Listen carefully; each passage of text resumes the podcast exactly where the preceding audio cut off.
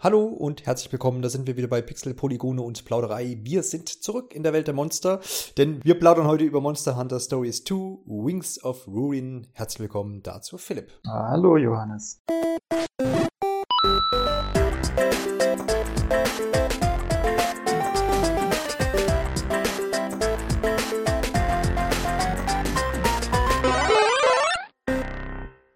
Schön, dass es mal wieder klappt und dass du die Gelegenheit hast, jetzt hier mit mir über Monster Hunter Stories Teil 2 zu sprechen. Wir erinnern uns vielleicht an äh, den 26.03., da erschien der letzte Hauptableger der großen Monster Hunter Reihe, die ja mittlerweile auch weltweit ziemlich viel Anklang äh, gefunden hat. Monster Hunter Rise. Und das ist ja unfassbar erfolgreich, wenn man so sagen möchte, wie so viele Spiele auf Switch. Ich glaube, mein letzter Stand, den ich jetzt weiß, war irgendwie über 5 Millionen schon abgesetzte Exemplare, das seit März. Ähm, ich glaube, jetzt die Meldung war irgendwie im Juni, gefühlt zumindest, nagel mich da jetzt mal nicht drauf fest. Aber auf jeden Fall ein ziemlich großer Erfolg, würde ich sagen. Und das setzt sich wahrscheinlich auch noch ein bisschen fort. Ganz kurz dazu, hast, hast du Rise irgendwie gespielt oder bist du dann eher eben der Stories Anhänger und äh, deswegen sprechen wir heute darüber oder bist du prinzipiell Monster Hunter Anhänger? Äh, prinzipiell kein Anhänger. Ich habe den äh, ersten Stories-Teil sehr ausführlich gespielt damals, bin aber auch so ein kleiner Rollenspiel-Fan. Ähm, und von dem, von der Hauptreihe immer mal wieder ein bisschen was mitbekommen, immer mal wieder eine Demo ausprobiert. Aber so richtig gesuchtet habe ich da keinen Teil. Da sind wir ja schon eigentlich bei, bei, bei Monster Hunter Stories, wo man dann auch, glaube ich, immer ein bisschen verorten muss, wie das eigentlich angelegt ist. Du hast ja schon ähm, erwähnt, den ersten Teil 2017, damals noch für Nintendo 3DS.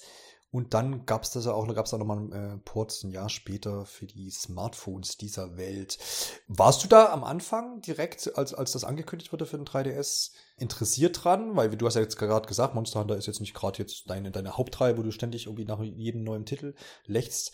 Oder hast du das dann erst im Nachhinein so ein bisschen auf dem Radar gehabt, weil du gemerkt hast, ah hier, guck mal, Rollenspiel, guck mal, bisschen Anime-Style? Nee, also ich war da, ich kann es ja gerade gar nicht mehr genau sagen, wie es damals war, aber ich meine, in der in diesem japanischen Spielemagazin Famitsu ähm, waren eben immer mal wieder ein paar Screenshots zu dem Spiel zu sehen, damals zur Ankündigung.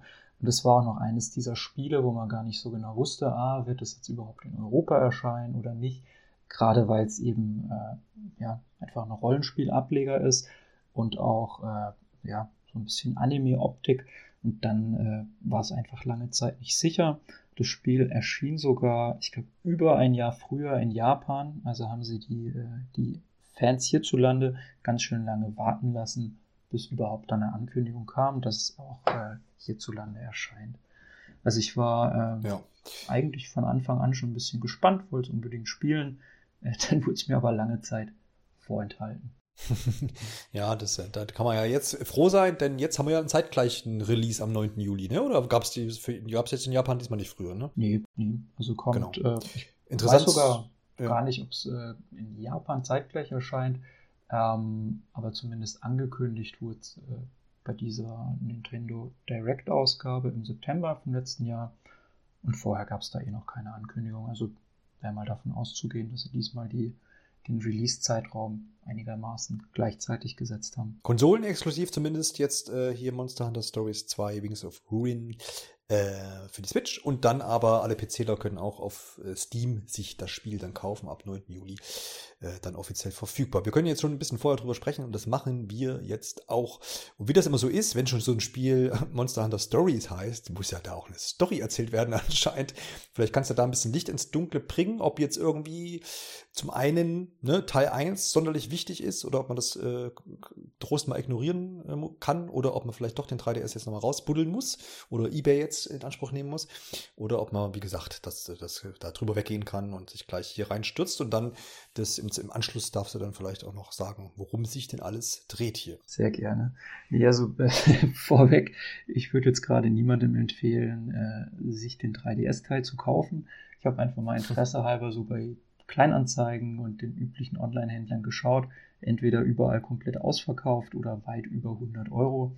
Also der Preis ist da echt oh ja. richtig, richtig in die Höhe geschossen.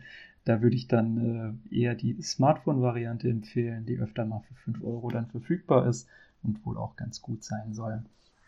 Aber äh, ich kann auch dazu sagen, also es muss niemand den ersten Teil gespielt haben.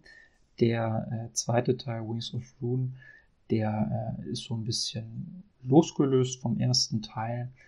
Ähm, und klar, es gibt Bezüge zum ersten Teil, aber man wird jetzt nicht die Story nicht verstehen, wenn man den ersten Teil nicht gespielt hat.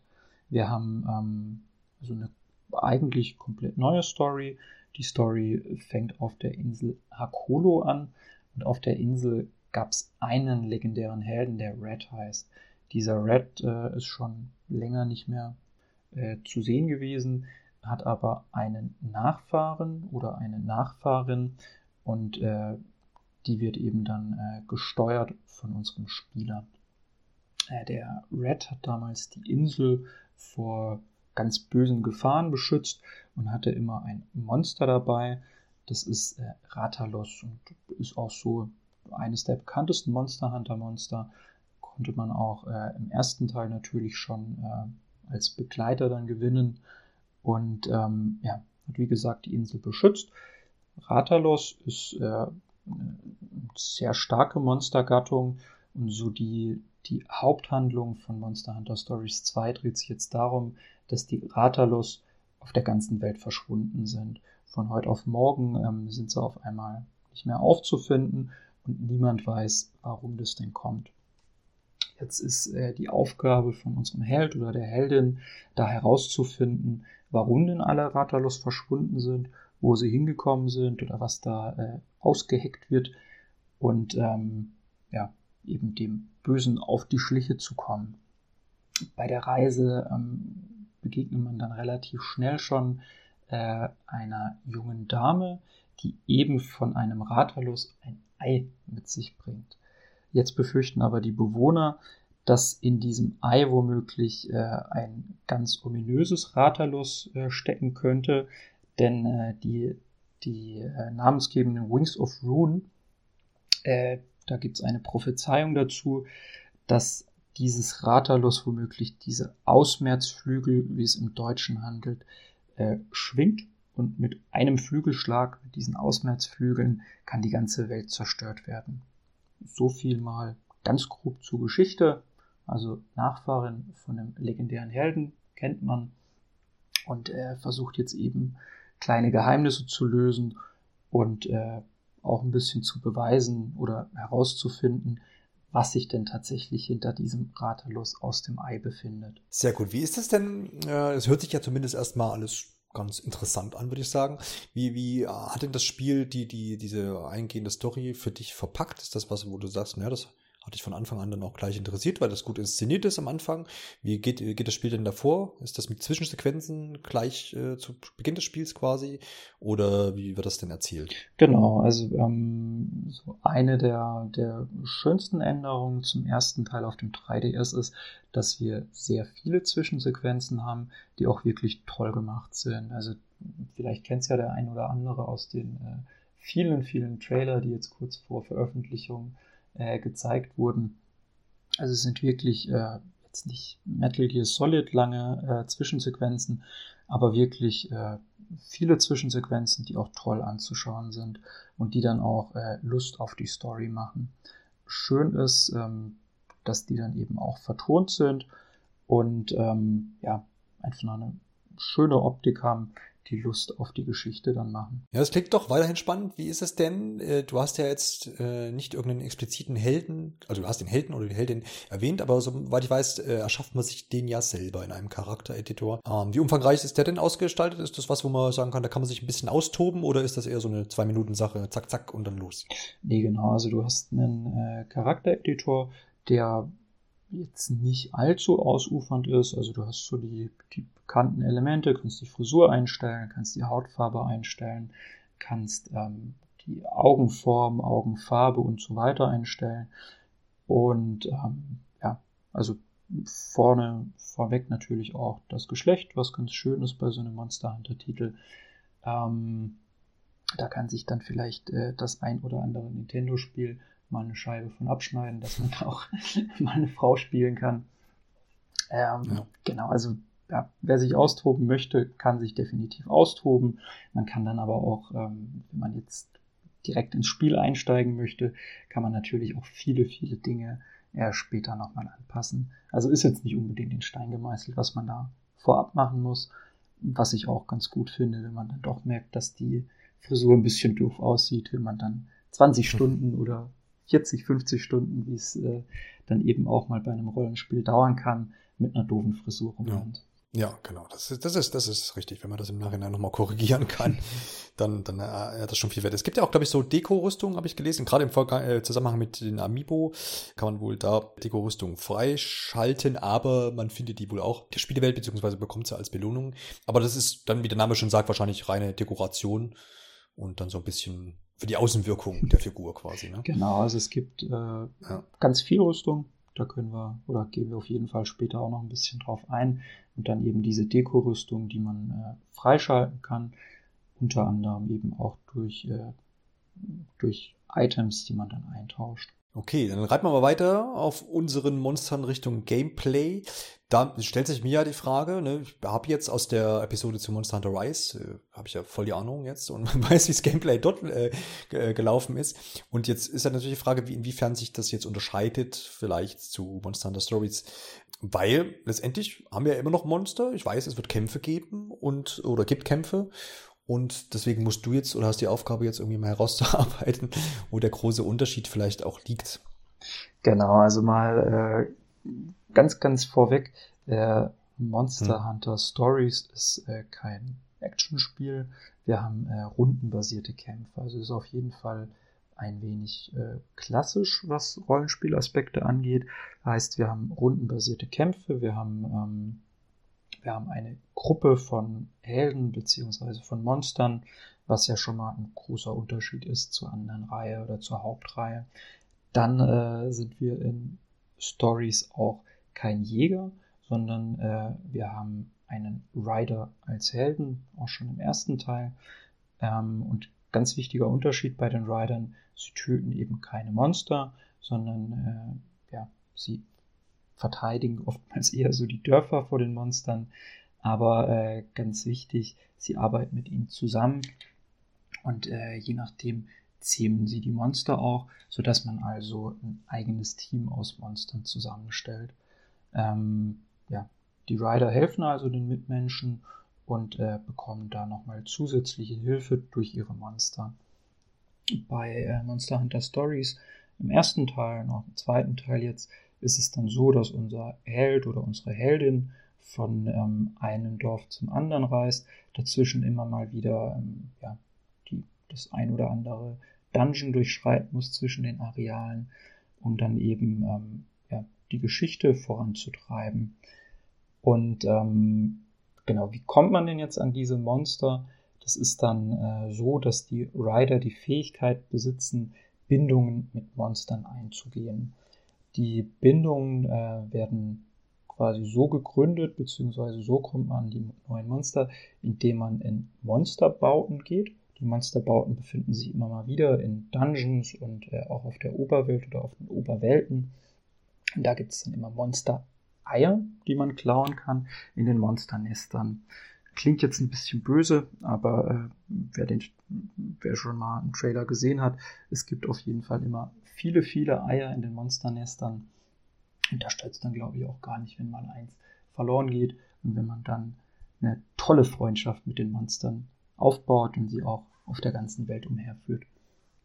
Dieses äh, Monstereier stibitzen, das ist dann so ein bisschen nach dem Zufallsprinzip. Also es hängt zum einen davon ab, was man bekommt, in welchem Areal man sich befindet, denn in jedem der Areale gibt es andere Monster. Zum anderen hängt es davon ab, wie selten ein Monster ist. Also ein ja, besonders seltenes Monster findet man eben nicht in jedem Ei, sondern ähm, da braucht man dann schon mal ein paar Versuche, bis man ein entsprechendes Ei bekommen hat. Und dann gibt es nochmal äh, zusätzliche Attribute.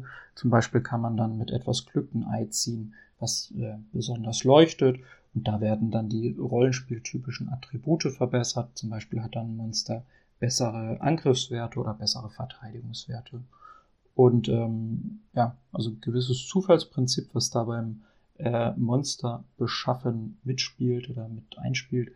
Und äh, was dann auch so ein bisschen diesen Wiederspielwert erhöht. Das heißt, man äh, legt sich dann auch übers Spiel, wenn ich das richtig verstanden habe, so eine, eine Monstersammlung schon an? Oder gibt es dann äh, auch welche, die dann quasi irgendwann wegfallen? Oder ist das schon eher so, so ein Sammeln und Bereitlegen der entsprechenden Monster? ja, also ist äh, jetzt nicht, also ist so ein Zwischending. Wir sprechen hier jetzt nicht hm. von einem Pokémon-Spiel, wo du eine Pokémon-Box hast, ja. in der äh, in die un, unbegrenzte Anzahl an Monstern reinpassen oder Pokémon reinpassen.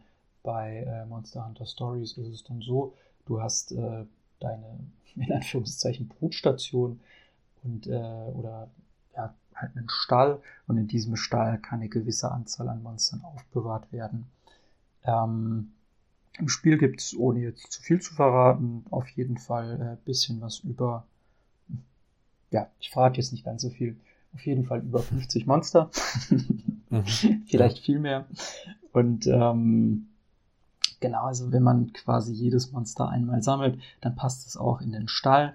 Und es gibt auf jeden Fall auch, äh, kann man auch freispielen, dass man mehr Monster in seinem Stall unterbringen kann. Mhm. Aber ähm, ergibt eigentlich keinen Sinn, dass man dann von jedem Monster 20 Exemplare ähm, da im Stall hat, denn es bringt keinen Mehrwert.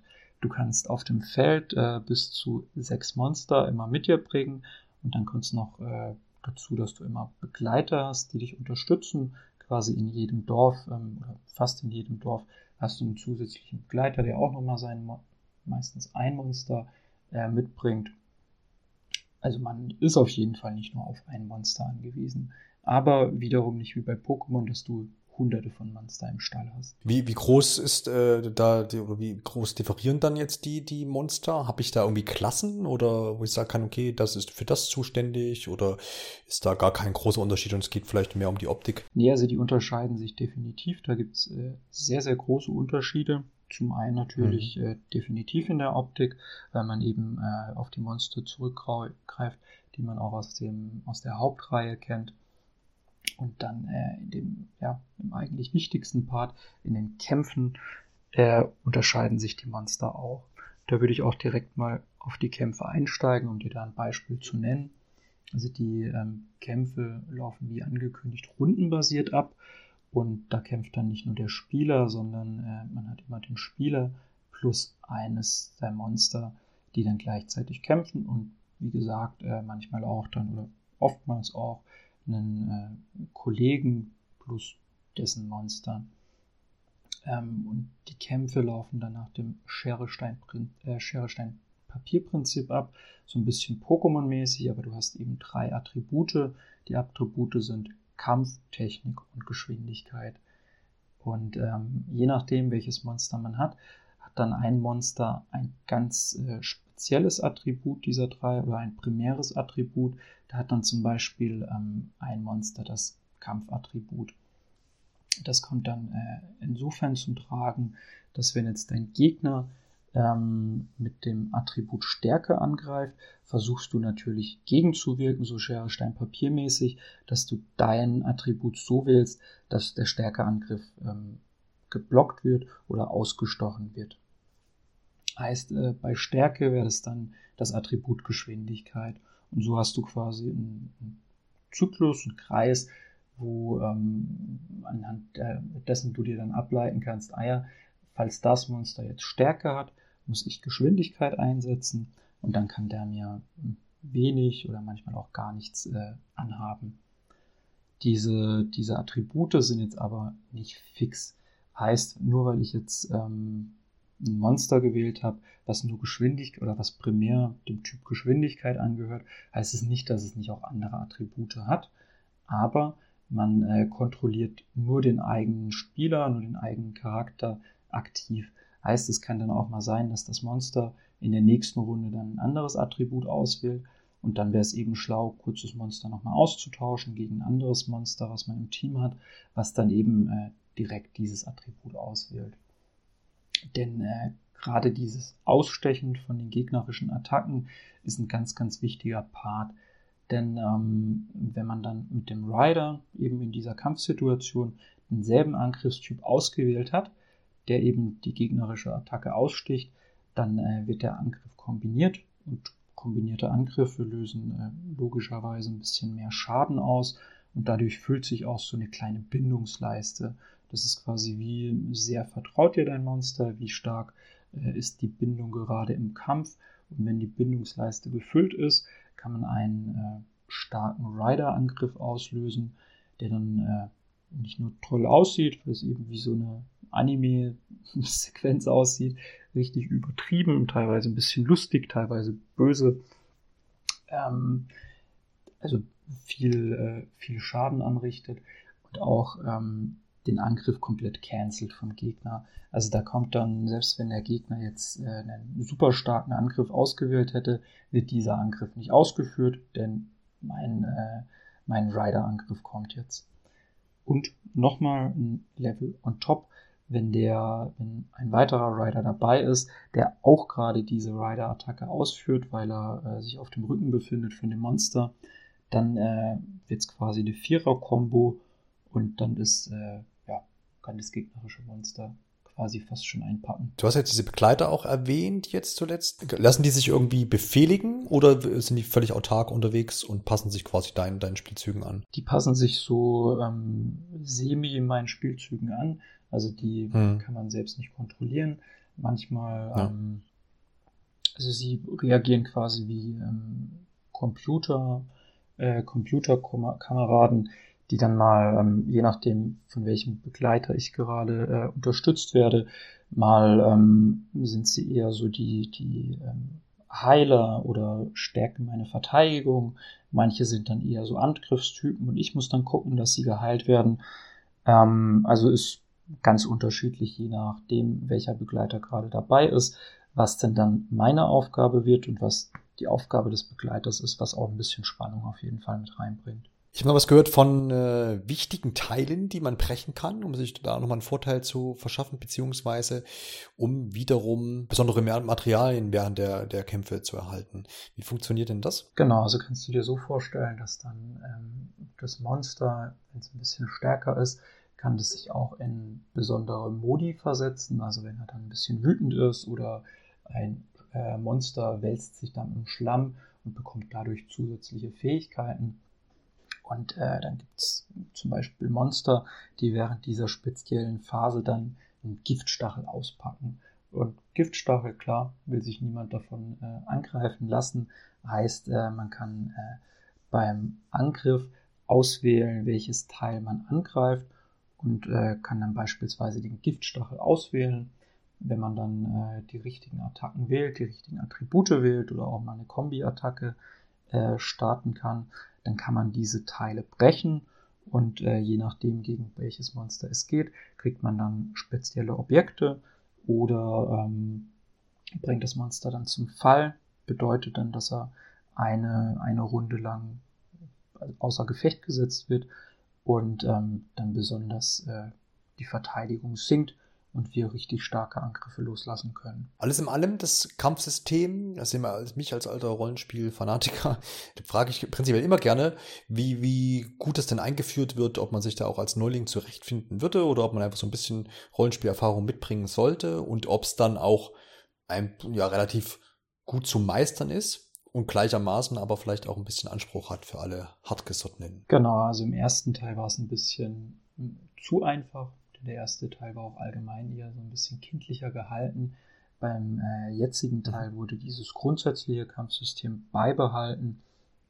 Aber es ist, äh, weiß Gott, jetzt nicht das komplizierteste oder komplexeste äh, Rollenspielkampfsystem, weil du eben, ähm, ja, du steuerst im Grunde nur deinen eigenen Charakter, kannst die, ähm, dein Monster beeinflussen, indem du es eventuell austauschst zu richtigen, äh, zum richtigen Zeitpunkt und diese Kombi-Angriffe starten kannst. Aber ähm, kommt auf jeden Fall jeder gut rein und gerade die ersten paar Stunden, die auch äh, in der Demo abgebildet werden, die erklären es Stück für Stück, ohne jetzt äh, jemanden wie dich da zu überfordern, was ich aber nicht befürchten würde. ähm, also kommst wirklich ganz, ganz einfach in das Spiel rein und dann wird es tatsächlich ein bisschen komplexer und gerade weil du ja nicht immer weißt, welchem Element jetzt oder welchem Hauptattribut die gegnerischen Monster angehören, ähm, ja, ist schon auch ein bisschen Taktik mit drin und auch mit den äh, wechselnden Phasen. Da ändern sich dann auch die Hauptattribute oftmals oder welches Teil greife ich jetzt an. Dadurch kommt äh, es ein wenig komplexer, aber es ist wirklich nicht das komplexeste Kampfsystem. Also sollte eigentlich jeder gut reinkommen, auch wenn es äh, ja, das erste Rollenspiel dann wäre. Ja, jetzt ist ja so ein, so ein Kampfsystem immer relativ tragend für ein Rollenspiel. Ist es was, was dich gefesselt hat und wo du sagst, macht auch der 250. Kampf immer noch Spaß? Oder wird es dann eher da doch ein bisschen flach hinten raus und vielleicht begeistern dafür dann wieder andere Sachen? Nee, also es macht äh, tatsächlich Spaß. Es ist, ähm, den Reiz macht eben schon aus, dass du die unterschiedlichen Monster hast und dass du dann nicht äh, von Anfang an schon alle Monster siehst, sondern Stück für Stück erst neue oder neuen Monstern begegnest. Heißt, ähm, je weiter du in der Story fortschreitest, desto kniffliger werden auch die Monster, desto mehr Phasen haben sie und ähm, bis man das dann alles äh, ja, inne hat und auch alles aus dem FF dann ableiten kann, äh, bleibt es eigentlich durch die Bank spannend. Ähm, klar, Kampfsystem, rundenbasiertes Kampfsystem kann trotzdem immer mal wieder ein bisschen äh, langweilen oder könnte ein bisschen kurzweiliger sein. Was ich aber gut finde, was sie jetzt auch eingeführt haben, ist ein ähm, so einen Zeitraffer-Modus, wo du dann quasi die Kampfgeschwindigkeit doppelt so schnell und sogar dreimal so schnell machen kannst. Also kennen vielleicht okay. Fans aus von den aktuellen Dragon Quest Teilen oder auch von Bravely Default. Also finde ich auf jeden Fall immer äh, sehr, sehr vorteilhaft, wenn sich die Kampfdauer um ein Drittel verkürzt. Das ist einfach wahrscheinlich auch dann die, diese ganzen Abläufe, die ja sich dann doch immer wiederholen, ein bisschen, dass das einfach äh, gespult wird im Sinne äh, genau. zweifach, dreifach oder so. Ja. Genau, und was eben auch ganz schön ist, gerade diese ähm, opulenten Zwischensequenzen, die dann kommen, wenn man einen hm. Rider-Angriff startet. Klar, äh, lustig, schaut man sich auch gerne mal wieder an, aber ähm, wenn man die Plus-Taste drückt, kann man die auch jederzeit dann überspringen. Also es ist dann nicht so, dass man wie zu PlayStation 1 Zeiten oder PlayStation 2 Zeiten bei Final Fantasy dann eine Zwischensequenz mitten im Kampf anschauen muss, nur weil die Attacke jetzt äh, sehr inszeniert sein sehr muss, ja. opulent inszeniert ist. Also kann man ja. dann auch zum Glück jederzeit überspringen. Ja, das klingt auch total nach äh, Funktionen, die einfach dann ja den Spielfluss dann weniger unterbrechen. Und vor allem finde find es immer gut, wenn man dann einfach die Wahl hat, zumindest. Ne? Es gibt ja natürlich Menschen, die sich das auch gerne zum hundertsten Mal angucken und das immer aufregend finden. Aber wenn die Wahl einfach da ist, ist es doch, ist es doch eine gute Sache. Jo, also, wir streifen durch diese Welt und äh, vollziehen Kämpfe und äh, kümmern uns um Monster und um Eier. und äh, dann gibt es wahrscheinlich aber noch ein paar andere Sachen zu tun, zumindest äh, würde ich das doch mal behaupten in dieser Welt. Kommen wir zu den Nebentätigkeiten, wie du so schön genannt hast. Gibt es da eine ganze Handvoll? Sind da interessante Sachen dabei? Ähm, ja, erzähl mal. Äh, variiert da vielleicht auch nochmal das Gameplay? Ist ja auch immer so eine, so eine, so eine Sache, die oft genutzt wird. ja, du hast ja bei, weiß gar nicht mehr wo genau, bei Xenoblade hattest du, glaube ich, so nachgefragt, so, ah ja, ein Rollenspiel, da gibt es doch immer so Minispiele noch dazu. Also nein, ich muss dich leider erneut enttäuschen. Es gibt keine Minispiele. Ja. Ähm, wobei in den Kämpfen gibt es so kleinere Passagen, wo man dann häufiger eine Taste drücken muss bei so Zweikämpfen. Oder ähm, mhm. ein bisschen Mario Party 1 mäßig, wo man dann den äh, Analogstick ganz schnell im Kreis drehen muss, damit man sich gegen den Gegner durchsetzt. Also Obacht bei äh, Joy-Con Drift ist vielleicht nicht so gut geeignet. Aber ähm, ja, ansonsten äh, Minispiele gibt es zum Glück vielleicht oder gibt es auf jeden Fall keine. Was es dafür gibt, ist ganz, ganz viele Nebenquests. Und zwar gibt es in jedem Dorf, kann man mit äh, bestimmten Bewohnern sprechen, die ihre eigenen Wehwehchen haben. Und äh, es gibt ähm, immer ein Questboard, wo dann die, ähm, wo es dann eine Übersicht gibt mit Quests, die gerade zur Verfügung stehen, die man bereits erledigt hat oder äh, noch einmal erledigen möchte. Und äh, ich bin da immer so vorgegangen, ich bin jetzt nicht, oder zumindest nicht äh, nach den ersten paar Spielstunden, bin ich nicht äh, aktiv losgezogen, um die Nebenquests zu machen, sondern ich habe einfach, sobald ich ein neues Dorf betreten habe, habe ich die, ähm, bin ich zum Questboard gelatscht und habe dann einfach mal alle Quests angenommen, die es da so gab. Und ähm, Großteil davon erledigt sich eigentlich fast von alleine, wenn man dann äh, eine bestimmte Anzahl von Monstern erledigen muss oder ähm, ein Bewohner wünscht sich eine besondere Beere oder einen besonderen Gegenstand, um dann irgendwas zu basteln. Und dann bringt man ihm das mit. Also es sind meistens so kleinere ähm, beiläufige Quests, die man gerne aktivieren kann. Ähm, einfach damit sie ähm, ja, erledigt sind. Das sind jetzt ähm, wirklich keine ausufernden Nebenquests. Also wir sprechen hier nicht von, äh, von Nebenquests wie jetzt bei Assassin's Creed äh, Valhalla oder bei Witcher 3, wo du ja wirklich so richtige Storystränge noch als Nebenquests erlebst. Also es sind wirklich so ähm, Nebenquests, wie man sie von japanischen Rollenspielen seit Jahren kennt. Sammle 20 Gegenstände von dem Typ, besiege 20 Monster, denn äh, ich traue mich dann sonst nicht den Bergpass hoch. So die, die Art von Quests sind das. Und da gibt's äh, sehr, sehr, sehr viele. Und man kann sie auch jederzeit wieder starten. Also es sollte auf jeden Fall genügend, äh, genügend Material geben, um die, die Spielzeit nach oben zu treiben. Aber ist es denn was, was, was ich auch äh, beiseite liegen lassen kann und sagen kann, boah, nö, ich ziehe das hier irgendwie straight durch oder ist da schon eine gewisse Abhängigkeit, dass ich sage, okay, ich muss da und dort mal eben gewisse Items irgendwie finden oder Crafting-Objekte, äh, die jetzt vielleicht dann wichtig sind oder lässt sich es auch? Also du kannst eigentlich, ähm, kannst dir eigentlich auch komplett ignorieren, was in dem Sinne aber ein bisschen doof wäre, den, mhm. also wie gesagt, ich glaube, die ein Drittel von den Nebenquests erledigt man eigentlich, wenn man jetzt nicht mit Scheuklappen durch die, durch die Areale läuft. Und äh, ja. lohnt sich dann insofern, dass du eben äh, bestimmte Objekte dann bekommst, die du, wie schon angekündigt, zum Craften benutzen kannst. Oder hast dann äh, eben ein paar zusätzliche Tränke oder kannst äh, Attribute oder Eigenschaften von deiner, von dein, äh, von deinem Team steigern und kriegst eben vor allem auch ein bisschen Kohle nebenher, was du gut gebrauchen kannst. Also ich würde ähm, da jetzt nicht von vornherein sagen, nee, auf gar keinen Fall nehme ich da was an, sondern alles mitnehmen, ob man sie dann macht oder nicht macht. Das liegt dann äh, ganz in der Hand des Spielers. Ja, das ist immer so ein Faktor, wo ich, wo ich immer irgendwie dann gerne nachhake und überlege, naja, ist, wozu ist das alles da? Und ich kann immer die Begeisterung dann manchmal, oder wenn es überhaupt Begeisterung gibt, aber immer schwer verstehen, wenn das dann wirklich immer nur so Sammelaufgaben sind und mach mal dies und jenes. Aber gut, wenn das da spielt wahrscheinlich dann auch häufig das Gameplay ein bisschen mit rein, wenn ich sagen kann, okay, wenn du jetzt sagst, ja 20 Monster besiegen, um irgendwie jetzt einen Bergpass freizulegen für irgendjemanden oder sowas. Ähm, und diese 20 Kämpfe machen halt dann Spaß, dann ist das ja auch wieder okay. Genau, also das war jetzt auch ein extremes Beispiel. Also so das ja. meiste, was ich jetzt mitbekommen habe, waren irgendwie sechs, sieben Gegner besiegen. Und das sind dann auch keine Gegner, die irgendwie ganz selten vorkommen. Klar, gibt es dann später auch, aber nicht so in der Anzahl dann. Und dann äh, also meistens sind es eher Gegner, die sowieso in Gruppen auftauchen und dann macht man mal drei, vier Kämpfe und die Kämpfe liegen eigentlich sowieso auf dem Weg zum nächsten Dungeon. Von dem her eigentlich ähm, ja, ganz gemütlich auch zu machen, so zwischendurch mal. Dann schreibt man doch mal zum Thema Technik, denn du hast ja schon so ein bisschen angerissen, äh, dass das äh, auch völlig einen anderen Look hat als jetzt Monster Hunter Rise und erst recht als Monster Hunter Worlds, was ja jetzt die beiden Hauptteilableger sind, sondern du hast gesagt, ja, die Optik, dieser Look vom 3DS-Teil, vom ersten Teil, wird's fortgesetzt. Jetzt bietet ja die Switch allerhand mehr Technik, ein bisschen mehr Power als 3DS, ein bisschen viel mehr, ähm, zum Glück.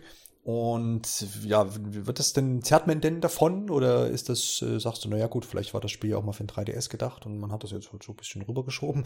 Oder sieht man schon, dass das auch ein äh, Spiel ist, was für Switch entwickelt wurde und natürlich auch für den PC erscheint? Ne? Nee, also man sieht auf jeden Fall, dass es jetzt nicht unbedingt ein Handheld-Spiel ist.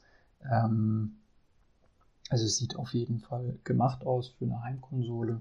Du hast äh, große Areale, die deutlich größer sind eben als noch auf dem 3DS. Und ähm, was man direkt erkennt, ist eben diese, diese tolle Ästhetik, die einfach vom ersten Teil fortgesetzt wird.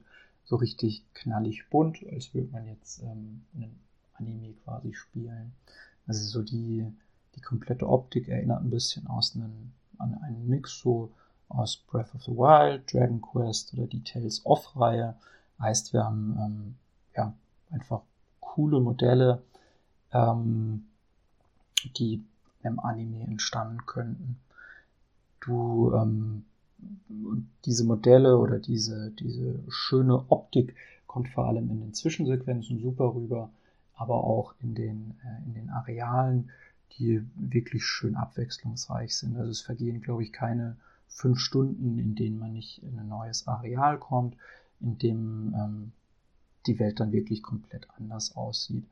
Und dadurch äh, kriegst du auch tatsächlich so diese Lust, die Sachen zu erkunden, neue Sachen zu entdecken, auch mal einen, einen Umweg zu gehen, um dann eben mal äh, eine kleine neue Schatztruhe zu entdecken oder dann doch mal in einen neuen, äh, einen neuen äh, Monsterbau zu gelangen. Und was dann eben auch noch dazu kommt, sind die Monster, die man ja zum Großteil dann auch schon aus der Hauptreihe kennt, die jetzt aber dann auch in diesem Anime-Stil erstrahlen und äh, ja, einfach super, super charismatisch, super äh, schön rüberkommen. Jeder hat so seine Eigenart. Ähm, manche Monster sind dann so richtig bitterböse, andere Monster, die, ähm, ja, die liegen lieber da und schlafen dann. Also es ist, äh, ist wirklich super lustig zum Teil gemacht. Es ist auch wirklich eine große Freude, den Monstern dann zuzuschauen. Was da eben ähnlich schön ist.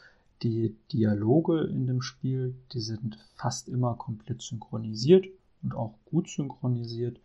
Und da haben wir dann ähm, sogar die Wahl, ob wir es jetzt lieber auf Englisch oder auf Japanisch hören möchten. Und die Untertitel kann man dann auch frei einstellen. Heißt, ähm, ja, ich habe es dann am liebsten mit englischer Sprachausgabe gespielt und mit deutschen Untertiteln. Und äh, ja, macht einfach Spaß, da dann zuzuhören.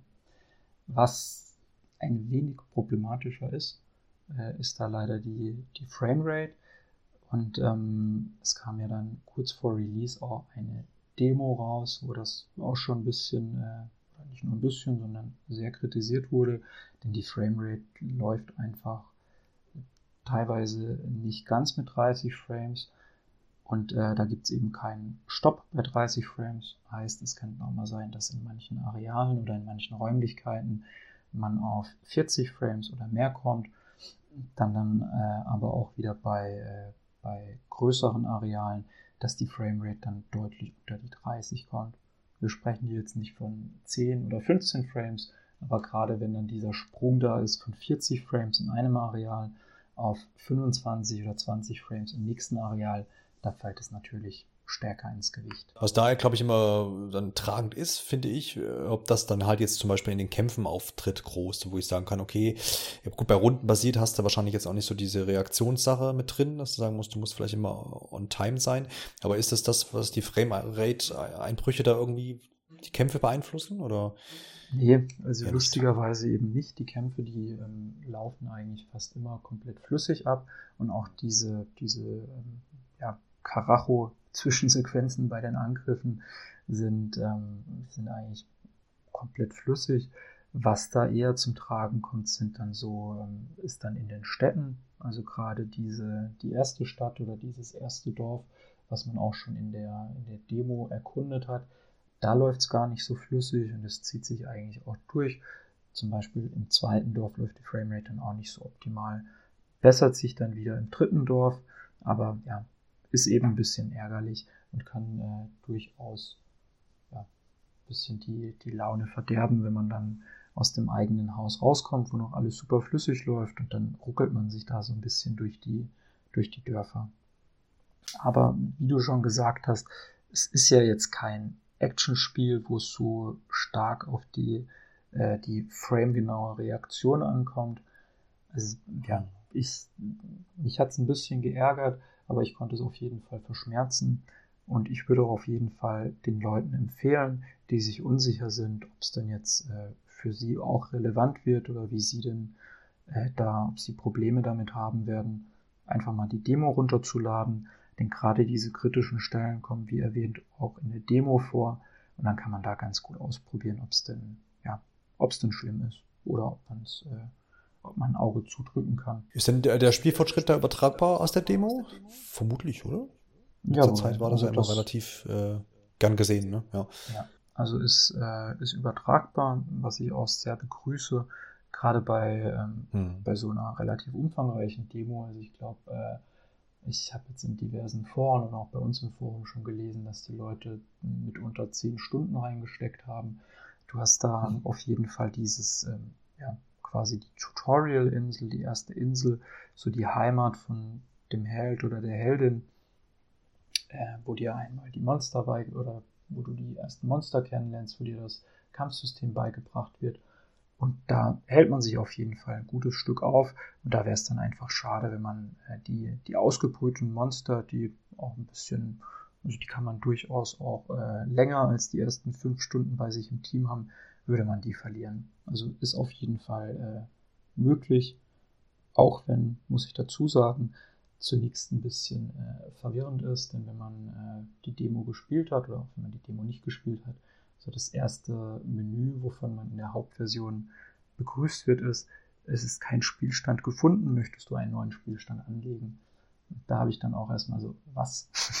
was ist denn jetzt los? Ich dachte, das funktioniert. Geht wohl nicht. ja.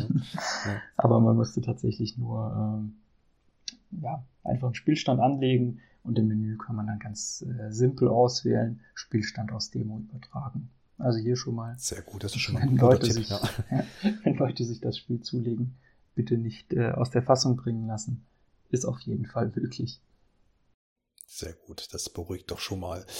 Ja, du hast ja schon gesagt, jetzt hat er vor Release schon Inhalte, nämlich die Demo, dann äh, Release erfolgt oder ist erfolgt, je nachdem, wann ihr jetzt die Episode hört. Aber schon am 15. Juli, nicht mal eine Woche nach Release, gibt es schon das erste Title-Update oder Titel-Update, wie es auch hier im Deutschen genannt wird. Ähm, da gibt es nämlich ein neues Monster, nämlich Palamute. Das ist auch ja das bekannte Wesen, was in Monster Hunter Rise äh, oft äh, ja, äh, geritten wurde. Äh, das darf man dann da ähm, kostenlos mitnehmen und das setzt sich dann so ein bisschen äh, fort. Im August gibt es dann nochmal was, im September zweimal und auch im Oktober äh, das ist zumindest jetzt Stand Anfang Juli, so das, worauf äh, Capcom schon mal den Ausblick gibt. Ja, was denkst du, ist das was, was, was ein cooler Service ist, wo man sagt, okay, hier gibt's mal so ein paar Monsties und dann gibt's glaube ich, noch so ein paar Coop-Quests hinterher. Da kann man also mit äh, im, im Mehrspielermodus so extra angelegte Quests bestreiten. Abseits der Hauptstory. Ja, nimmt man das gerne mit oder sagst du, das wäre jetzt überflüssig? Ja, also ich finde es immer ganz schön, wenn man quasi noch Anreize bekommt, das Spiel dann immer mal wieder einzulegen. Ich muss aber auch sagen, weiß nicht, wie es dir da geht. Ich spiele die Spiele dann, wenn möglich, immer zeitnah durch, damit ich die nicht irgendwie äh, ein halbes Jahr mit mir rumschleppe. Und wenn ich den Spiel dann durchgespielt habe, dann ja, reizt es mich oftmals nicht mehr ganz so sehr, das Spiel nochmal einzulegen und dann doch nochmal äh, mich reinzufuchsen. Da habe ich dann 20 andere Spiele, ja, vielleicht ein, zwei dazwischen gespielt. Ja. Aber ja, ja, also ich fuchs mich da dann in der Regel nicht mehr rein. Wie ist es denn bei dir?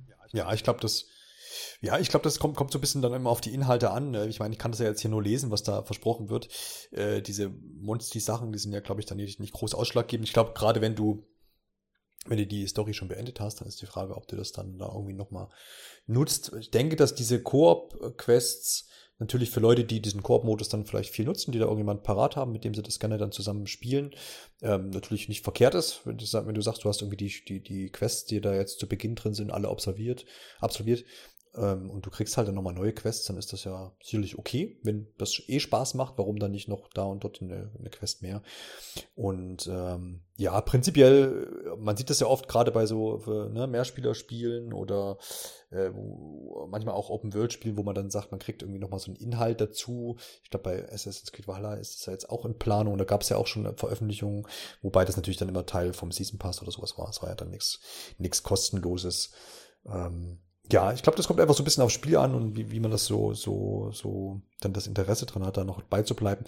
Sehe es aber auch eher wie du, wenn ich, wenn ich was abgeschlossen habe, dann, dann hole ich es eigentlich nicht nochmal raus. Bin auch nicht der große DLC-Spieler. Also selbst dann, wenn es sogar größere Inhalte gibt, sage ich mal, ähm, habe ich auch selten. Ich glaube, ich habe eben, noch keinen. Doch bei Hitman habe ich mal DC gekauft, glaube ich, mich zu erinnern. Ähm, genau, aber sonst ist das auch eher sowas. Ich habe es dann erledigt und dann habe ich meistens dann auch, bin ich satt davon. Aber ich denke, ich habe ich immer so ein bisschen das Gefühl, dass, glaube ich, wenn, wenn ich irgendwie, es gibt manchmal Spiele, wo ich denke, hey, da wäre zu cool, doch mal ein DLC und dann, dann, ähm, doch, Mario Kart fällt mir ein gerade, das habe ich noch mitgenommen, aber das ist halt auch so ein, ne, das ist auch wieder so ein Spiel, wo ich sage, ja, da könnten sie auch noch, hätten sie auch noch mal zwei, drei äh, DLCs veröffentlichen können. Ähm, weil das ist dann halt so ein Content-Ding, Content-Ding, einfach, ne? einfach noch mehr, mehr Strecken irgendwie. Äh, das geht ja irgendwie immer, da sagt ja keiner nein. Und bezahlt jeder wahrscheinlich auch 10 Euro nochmal irgendwie für vier Strecken oder so, keine Ahnung. Ja. Aber ja, im Prinzip würde ich sagen, einfach von Titel zu Titel. So. Ja. ja, eben. Also ich. Es ist auf jeden Fall nice to have. Ja, ich denke jetzt ähm, ist auf jeden Fall, wie du gesagt hast, nice to have. Ich glaube nicht, dass ich da dann, wenn ich es durchgespielt habe, nochmal rumgerissen werde, da wären dann eben tiefergehende ja, DLCs oder Inhalte ein bisschen interessanter für mich persönlich, ähm, wo dann eben einfach ja, vielleicht neue Story-Inhalte oder wo man dann erfährt, was denn gerade äh, in den anderen Dörfern dann los war, fände ich dann interessanter. Aber trotzdem schön, dass sie auf jeden Fall so ein bisschen Roadmap zeigen, was denn bis Oktober geplant ist.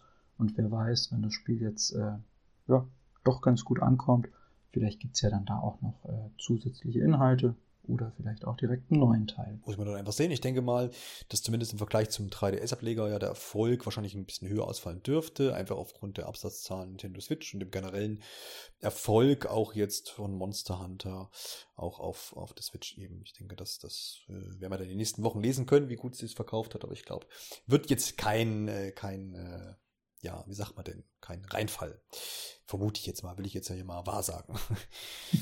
Denn äh, es ist ja kein schlechtes Spiel, wie, wie, wir, wie wir jetzt schon vielleicht rausgehört haben. Also du bist ja äh, dann doch relativ angetan, würde ich behaupten. Aber du kannst es ja gerne auch nochmal in Worte fassen und so ein bisschen zusammenfassen, was vielleicht denn jetzt auch im Vergleich zum ersten Teil dann jetzt so, so dir dann besser gefallen hat. Und dann eventuell auch eine Empfehlung abgeben, wer denn hier mal reinschauen sollte. Sehr gerne. Also wie du, wie du angekündigt hast, äh, hatte ich wirklich meinen Spaß mit äh, Wings of Rune. Ähm, ich fand vor allem im Vergleich zum Vorgänger, fand ich es deutlich, deutlich ansprechender, dass eben die ganzen Charaktere ein bisschen gealtert sind. Also ist nicht mehr ganz so auf äh, die Kinder oder kindlichere Zielgruppe ausgerichtet. Äh, jetzt natürlich auch nicht auf Erwachsene oder auf, äh, also wir haben jetzt keine bierernste Story, aber hat mich auf jeden Fall mehr mitgerissen. Insgesamt äh, also eine spannendere Story als Teil 1. Ich fand ähm, fand es vor allem schön, diesen Spagat zwischen den ernsteren Geschichten, wo dann auch mal ein Dorf zerstört wird und man äh, hilft dann den Hinterbliebenen, das Dorf wieder, äh, wieder aufzubauen. Äh, und trotzdem hast du dann lustigere oder ähm, amüsantere Dialoge und vor allem auch schöne Animationen.